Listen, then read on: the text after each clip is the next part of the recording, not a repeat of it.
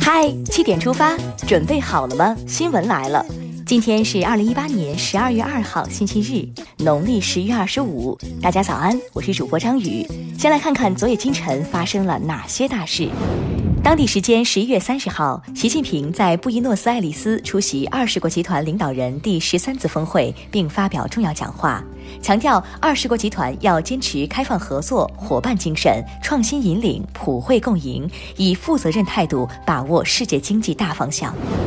当地时间十二月一号晚五时三十分，国家主席习近平应邀同美国总统特朗普在阿根廷布宜诺斯艾利斯共进晚餐，举行会晤。习近平说：“中美作为两个大国，都有重要影响，在促进世界和平和繁荣方面共同肩负着重要责任，合作是双方最好的选择。”国家医保局日前印发通知，要求各地医保经办机构加强对定点医药机构的协议管理，确保医保基金安全。对于定点医药机构发生欺诈、骗保等违约行为的，一律解除服务协议，三年内不得再申请。加强管理，守好百姓救命钱。海关总署一号对外发布消息，截至十一月中旬，我国进出口总值已超过去年全年，同比增长近百分之十五。中国对外开放的大门只会越开越大。生态环境部一号发布，京津冀及周边地区、汾渭平原、长三角地区北部正在发生一次大气重污染过程。截至十一月三十号，已有七十九个城市发布预警，启动应急管控措施。温馨提示：上述地区的朋友们尽量减少户外活动。现在关注一条总台独家内容：习近平出席二十国集团领导人第十三次峰会，并发表重要讲话，引起与会人士和国际社会的热烈共鸣。央视快评发表评论：独行快，众行远。只要各国秉持同舟共济的伙伴精神，携手前行，同心协力，就一定能够引领世界经济的航船不断向前。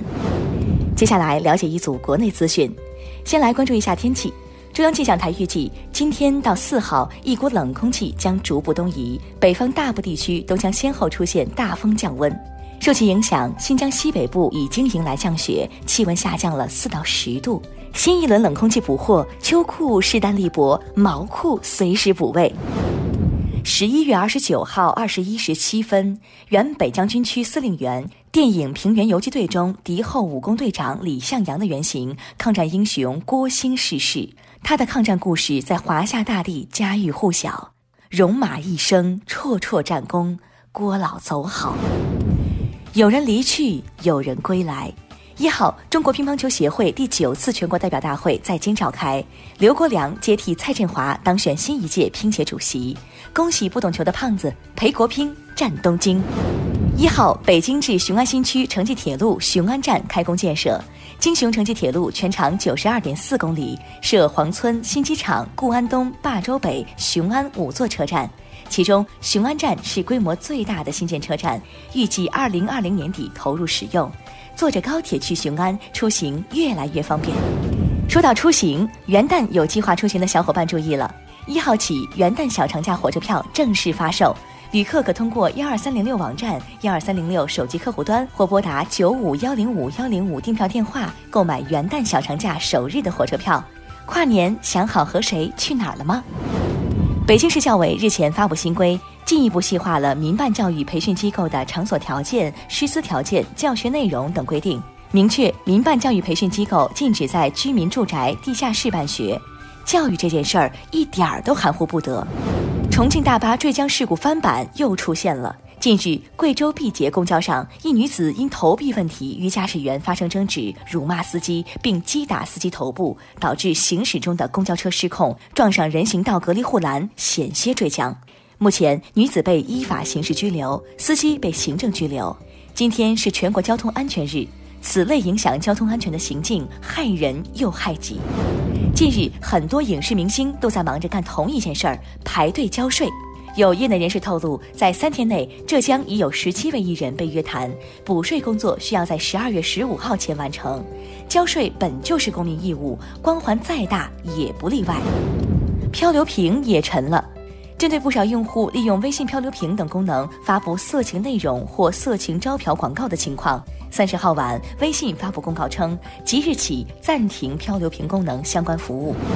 天文专家介绍说，四号清晨，金星合月天象将现身天宇，届时东南方低空中会出现明亮的金星和一弯窄月近距离相依相伴的美丽画面。我国天气晴好地区的公众都可以用肉眼清晰目睹到这幕最美的星月童话，如此美景，千万别错过哦！看完身边事，让我们把目光转向国际。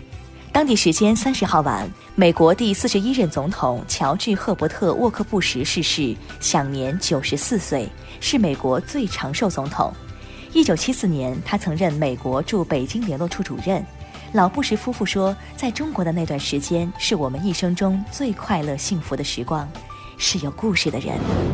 俄罗斯国防部三十号说，从二零一九年起，外国军用舰艇在使用北极航道航行前，需向俄政府相关部门通报。三十号，全球最大酒店营运商万豪国际宣布，旗下喜达屋酒店及度假村位于美国的数据库，四年前开始持续遭黑客入侵，近五亿名客户的个人资料有外泄风险，包括部分用户的信用卡数据。住酒店不仅要担心摄像头，还得操心信息泄露，真是操碎了心。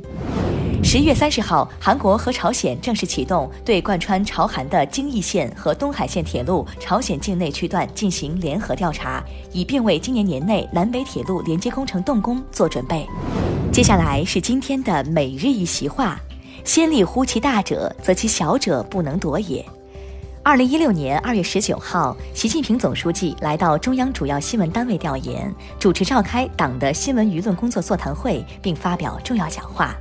习近平指出，新闻观是新闻舆论工作的灵魂，党的新闻舆论工作必须挺起精神脊梁。古人说：“先立乎其大者，则其小者不能夺也。”对党的新闻舆论工作来说，这个“大”就是马克思主义新闻观。先立乎其大者，则其小者不能夺也。出自《孟子·告子上》，意思是说，先确立主要的东西，知大局，识大体，树立高尚的思想情操，就不会为利欲所迷惑。最后进入今天的每日话题：男人被打算家暴吗？你怎么看？家暴一般情况下女性受害者较多，而男人通常被视为强势一方，即便遭遇家暴，也不会博得同情，反而会被认为懦弱，不是男人。近日，关于男人被打算家暴吗的话题持续引发大家的关注。网上两种声音此起彼伏，有网友认为家暴就是家暴，不会因为性别有区别，控制不住自己也不是理由；还有网友却说，女性通常是柔弱的一方，就算打男的也只是撒气，不会造成严重的伤害，所以男人被打不算。对此你是怎么想的呢？你觉得男人被打算家暴吗？一起留言聊聊吧。好了，今天的七点出发就到这里。更多精彩新闻，请关注央广新闻微信公众号。我们明天再见。